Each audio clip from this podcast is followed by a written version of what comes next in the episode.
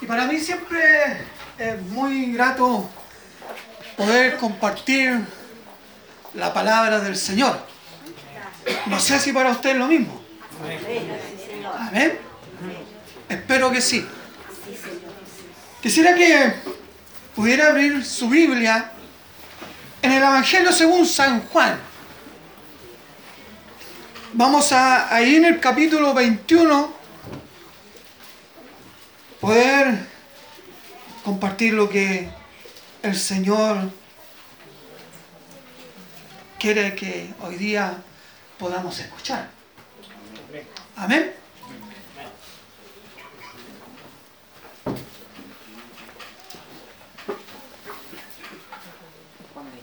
¿Sí?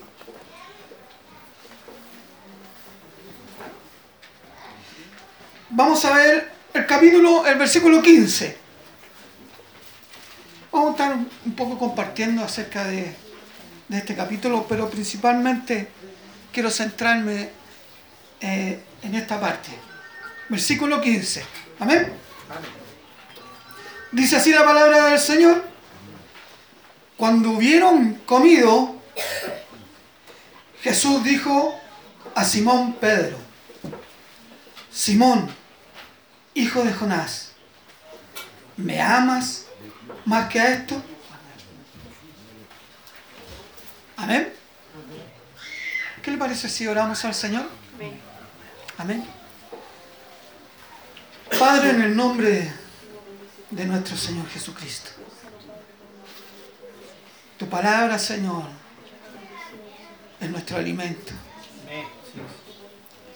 Es aquella que exhorta, que enseña, que anima, que fortalece, que redarguye, Señor. Padre, en el nombre de Jesús, rogamos que tu Espíritu Santo pueda en esta tarde, Señor, poder ministrar nuestro corazón. Que abra, Señor, nuestro entendimiento para comprender tu palabra, Señor. Sin duda nosotros somos ajenos a esto, Señor. Muchas cosas no entendemos. Pero sí tu Espíritu Santo es aquel que ministra, aquel que coloca en nuestros corazones, en nuestra mente, lo que tu palabra quiere en esta mañana que podamos aprender. Te damos muchas gracias, Señor. Amén. Amén.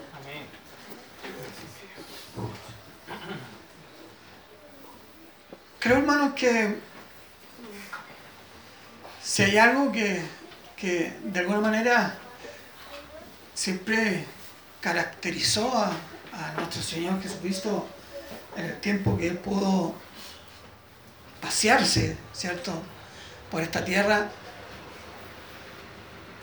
fue que Él siempre enseñaba algo. No hay ninguna palabra en la cual no deja un consejo, no deja algo que cala hasta lo más profundo en nuestro corazón. Y quiero que en esta mañana nosotros podamos un poco aprender que cuando leemos la escritura, que cuando eh, verdaderamente eh, nos dedicamos a, a, a, aprender de la escritura, tenemos que hacerlo de una, de una manera seria, consciente, con esmero, con, con todo lo que nosotros como humanos, como personas tenemos. Tenemos capacidades, ¿cierto? Tenemos nuestros ojos, nuestros oídos, nuestro corazón, nuestra mente para poder escuchar y atender la voz del Señor. Y quisiera poner en contexto un poco este pasaje de, de aquí de Juan capítulo 21. Jesús, ya resucitado, es tercera vez que se aparece a sus discípulos, según el pasaje anterior. ¿Sí? Tercera vez. Pedro ya había negado a Jesús a esta altura. ¿Sí? ¿Conocen la historia, cierto? Amén. ¿Sí? ¿Cuántas veces lo negó? Tres veces. ¿Sí? Yo quiero llevarlo un poco a esto. ¿Cómo cree usted que estaba Pedro después de haber hecho eso en su interior? Hasta este pasaje. ¿Cómo estaba? ¿Cierto? Mal. ¿Qué más me podría decir? ¿Cómo estaba su corazón? Destrozado. Atribulado. Atribulado, ¿sí?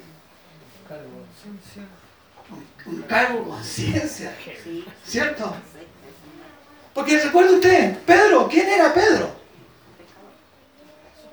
un pecador, ¿sí? Al cual Jesús lo llamó y puso sobre él, dice la escritura, un nombre. ¿Cuál fue ese nombre? Porque no se llamaba Pedro. ¿Cómo se llamaba? Simón.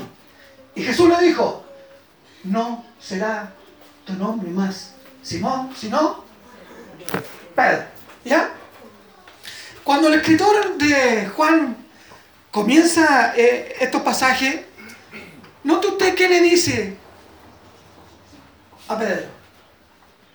Si alguien lo puede ver. ¿Cómo lo llama? ¿Cómo lo llama?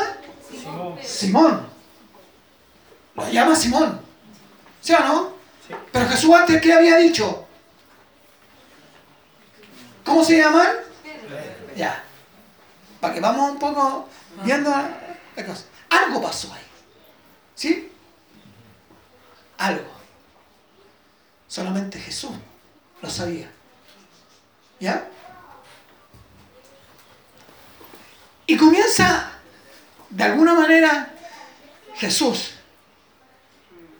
a entrar en esa relación que él tenía con, con aquel que él le había cambiado el nombre. ¿Sí? Entró en una relación estrecha, especial, que pocas veces podemos nosotros escuchar. Y le hace una pregunta, hermano, que para mí me dejó helado. Porque si hoy estuviera Jesús ahí y lo hiciera esa misma pregunta a cada uno de nosotros en esta mañana, la misma pregunta, las mismas palabras. Y ponga su nombre. ¿Me amas? ¿Me amas? Más que a estos. Porque esa es la pregunta que le hizo a, a Simón, a Pedro. Los que estaban ahí eran sus discípulos. Alrededor de 10 personas habían en ese lugar, en esa barca, en el momento. Incluso Jesús los esperó con un asadito. ¿Sabía usted?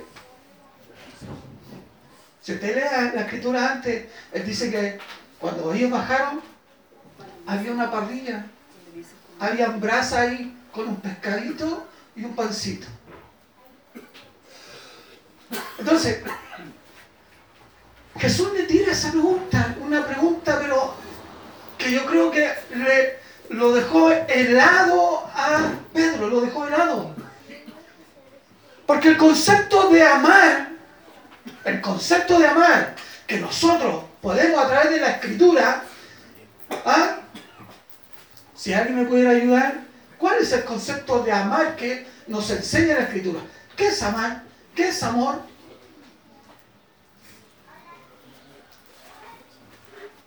Hay una definición muy clara de lo que es amor.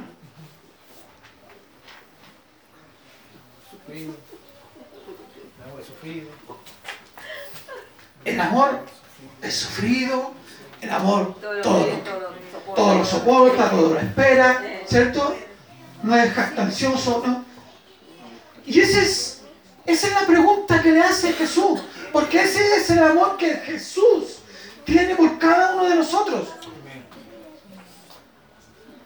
Sin duda que él cuando hace esa pregunta, lo tiene clarito en su mente, en, lo que es él. ¿Me amas más que a estos?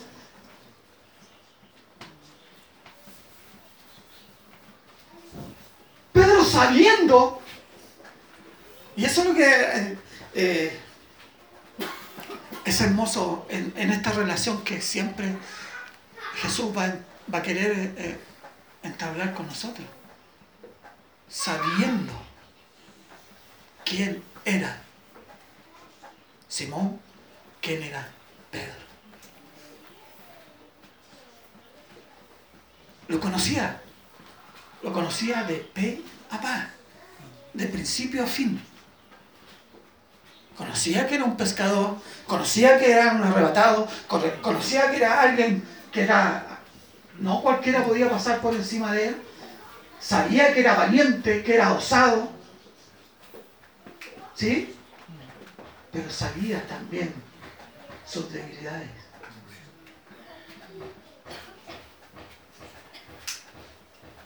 Yo creo que cada uno de nosotros, en la posición de Pedro, sin duda, sin duda, que habría negado a Jesús. Sin duda. Sin duda, sin duda. Porque si no lo hacía era su muerte. Y es una paradoja. ¿Alguien quiere morirse en esta mañana? Para que oremos al Señor y pueda irse con el Señor. Es lo mejor. Es para donde cada uno de nosotros va a ir. ¿sí? Es el mejor lugar. Y hablamos que es lo maravilloso, es lo más grande. Pero nadie quiere morirse.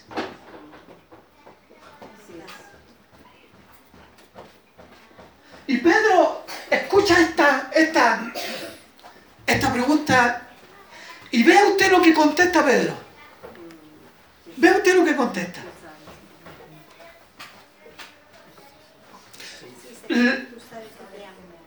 ¿Sí? Sí, Señor, tú sabes que te amo. Ya. Usted sabe que existen versiones de la Biblia. ¿Sí? Hay una versión y, y varias versiones traducen esa parte de que tú sabes que te amo. ¿Sí? La traducen como tú sabes que te quiero. ¿Es lo mismo? ¿Es lo mismo? Y no podía decirle que te amo. No puede decirle que te amo, Pedro. No puede. Porque no tiene ese amor. Porque lo, lo, hace un par de horas, un par de días, lo había negado. Y el amor que dice que, lo primero que dice el amor, el amor es sufrido. Cooperó el amor de Pedro. Todo lo sufre, todo lo soporta todo lo espera. Si Pedro hubiese conocido el amor, ahí mismo dice, sí, yo andaba con él, yo soy amigo de él y mátenme. ¿Lo hizo así?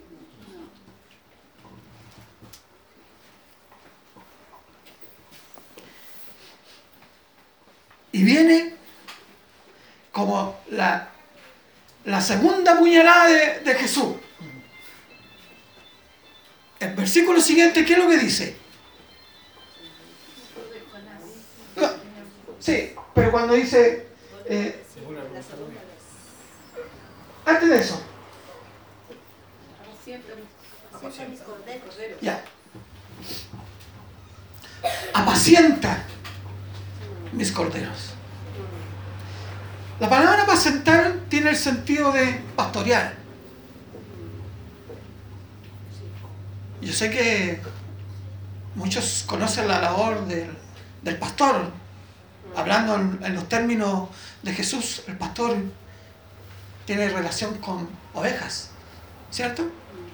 Porque es el, de alguna manera hacia dónde lo lleva Jesús a Pedro, a nivel de pastor y ovejas, ¿sí o no? Para que no nos perdamos. Tenemos que ir viendo ciertas cosas. Entonces, no solamente le hace la pregunta con respecto a él, porque está Jesús, está Pedro y están las ovejas, en la cual establece una relación entre los tres. Jesús pregunta a Pedro, ¿me amas más que, más que a estos que son mis ovejas? Te quiero. Y vuelve nuevamente, apacienta mis ovejas. Si nosotros, hermanos, pudiéramos solamente quedarnos hasta ahí, tendríamos muchos problemas. Porque ninguno de nosotros lo podría hacer. Ninguno de nosotros tiene la capacidad de poder, de alguna manera, vivir lo que Pedro estaba viviendo ahí hasta ese momento, lo que la relación que quería establecer nuevamente Jesús con él, ¿para qué? Para que él pudiera guiar a aquellos que estaban a su lado, aquellos que estaban ahí a su alrededor, aquellos que iban también a entrar a esta relación.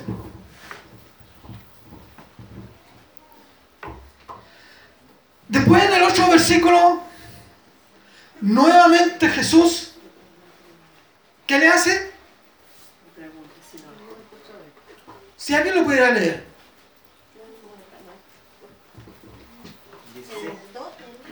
¿Sí? Volvió a decirle la segunda vez, Simón, hijo de Jonás, ¿me amas? Pedro le respondió, sí Señor, tú sabes que te amo. Ya. Le dijo. Amén. ¿A usted le gusta que le pregunten las cosas dos veces? Sinceramente. ¿Sí o no? Yo creo que nadie tiene esa capacidad de, de, de alguna manera aceptar el, el, ¿Por qué me estáis preguntando si ya me lo preguntaste? Algo quería el Señor, sin duda con Pedro. ¿Cuántas veces lo negó él?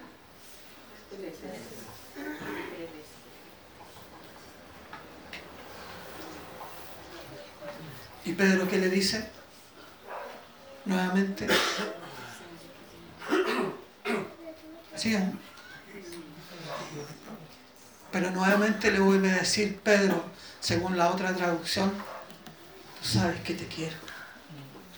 Todavía no llegaba, no llegaba, no llegaba, no llegaba eso que Pedro necesitaba. Porque Pedro estaba dañado, estaba aturdido, estaba ensombrecido, estaba abocado, estaba angustiado, aterrorizado. ¿O no? Estaba destruido.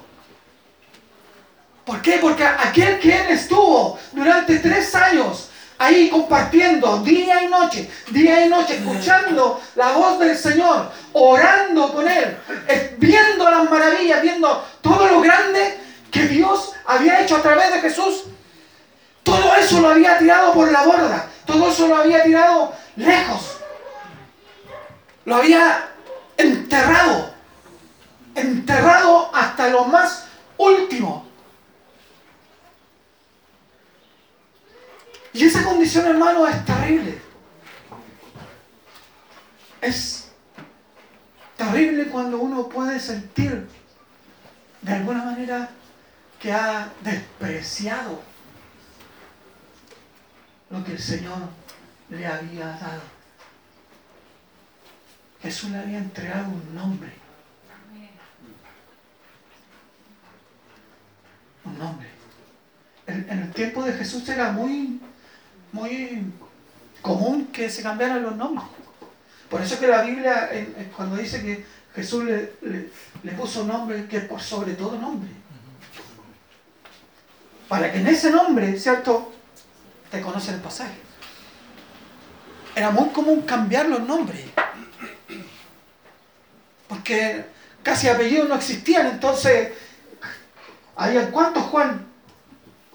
Muchos Juan, muchos Jesús, muchos Lucas, muchos Mateo, muchos Simón, muchos todos. Había que diferenciarlo de alguna manera. Entonces en esta condición, Pedro, Simón, como usted quiera llamarlo, ya no soportaba más. Más. No tenía otra, no tenía, ya estaba pero barrido. No tenía ningún argumento de, en el cual poder pararse delante de Jesús.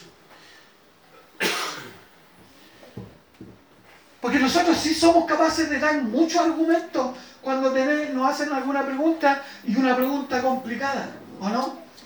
Nos acordamos, pero de cualquier cosa y nos agarramos y, y la ponemos como, no, pues por esto, pues Señor.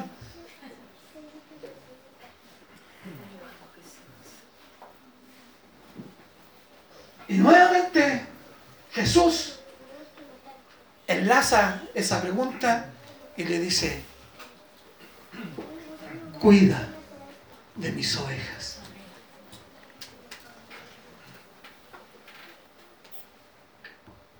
Cuida de aquellos que están a tu lado, de aquellos que son parte tuya, de aquellos que están ahora conmigo.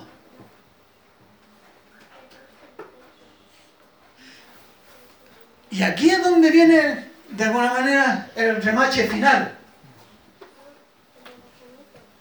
Nadie espera que por tercera vez le haga exactamente la misma pregunta.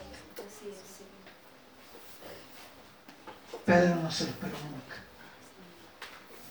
Primero no creía que Jesús hubiera resucitado.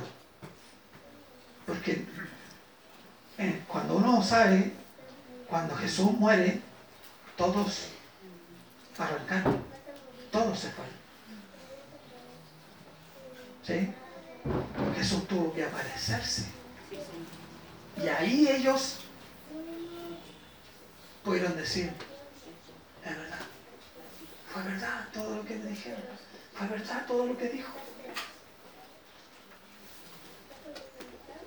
Y le hacen la pregunta nuevamente.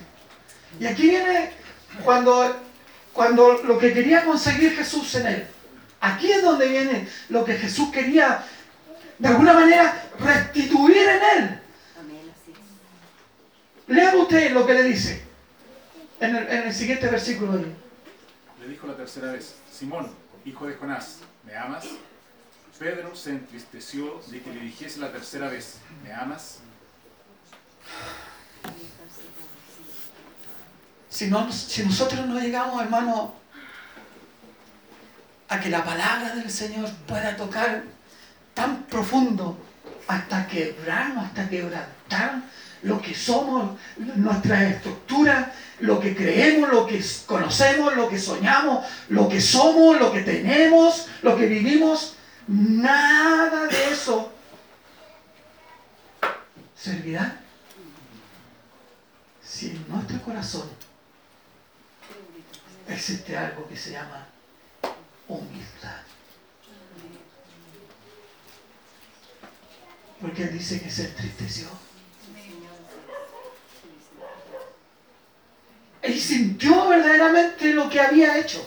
Sintió el dolor, la angustia. Porque eso es tristeza. Eso hace el corazón, un, un corazón atribulado, se entristece. David dice que la Biblia bajó su semblante. ¿Sí o no? Cayó su semblante.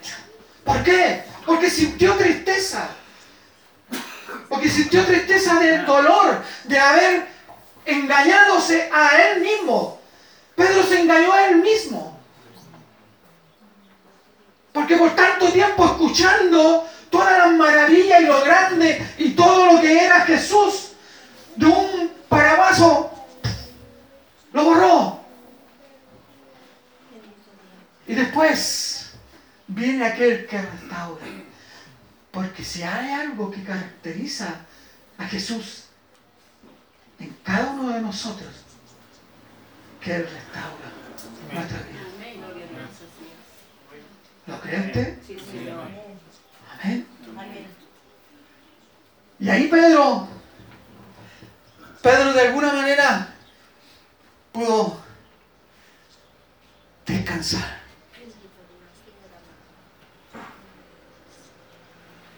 ¿Sí o no? ¿Cree usted? ¿Cómo uno, puede saber que, lo puede, que puede saber que, Pedro descansó? Pues dice que la Biblia que se entristeció. ¿Pero qué le dijo? Mire, tú lo sabes todo. Nosotros no podemos engañar a Jesús. No lo podemos engañar. La enseñanza es para nosotros, hermano. Es para nosotros. ¿Qué hacemos con lo que hemos mirado? ¿Qué hacemos con lo que Dios nos ha entregado? ¿Qué hacemos con lo que hemos vivido? Con lo que hemos escuchado. ¿Qué es lo que hacemos? ¿Lo guardamos? ¿En el bolsillo? ¿Lo escondemos?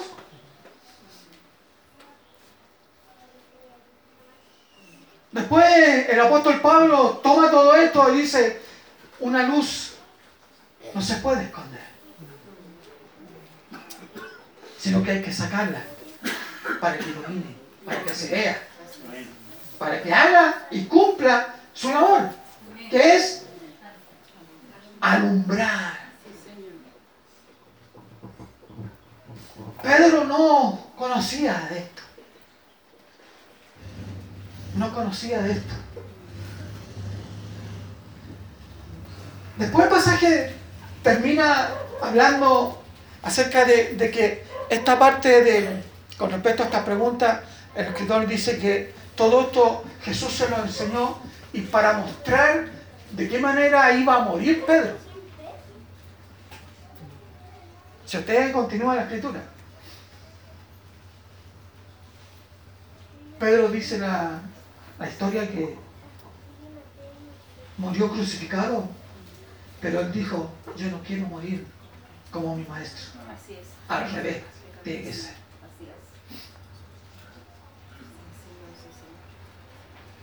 Pero vuelvo a la pregunta. ¿Qué es lo que Jesús le vuelve a decir después que le dice, tú lo sabes todo? Tú sabes que te amo. Y ahí, efectivamente, Pedro le dice, te amo, Señor. No le dice te quiero, le dice, te amo, Señor. Porque entendió cuál es el amor de Cristo, cuál es la verdadera gracia. Y entender cuál es el verdadero amor. Aquel que da la vida por sus ovejas.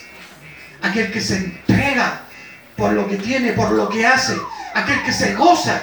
Aquel que se entristece cuando otro está triste. Aquel que es una ayuda. Aquel que es un soporte. Aquel que eh, es parte de todo el trabajo. Ese es el Pedro que después despierta. Ese es. Aquel Pedro que después dice, lo que tengo, lo que he recibido, eso te doy. Hasta aquí ese Pedro no existía. Era alguien que solamente escuchaba, oh, qué lindo, qué bonito, oh, qué agradable, oh, maravilloso todo. Era pero grandioso. Oh, qué bueno estar con Jesús. Ese era. Pero no era aquel que después vibraba con las cosas, aquel que se entregaba, aquel que a todas. ¿Por qué? Porque tenía que cuidar a aquellos que estaban a su lado. La pregunta es para nosotros en esta mañana. ¿Cuántos vemos acá?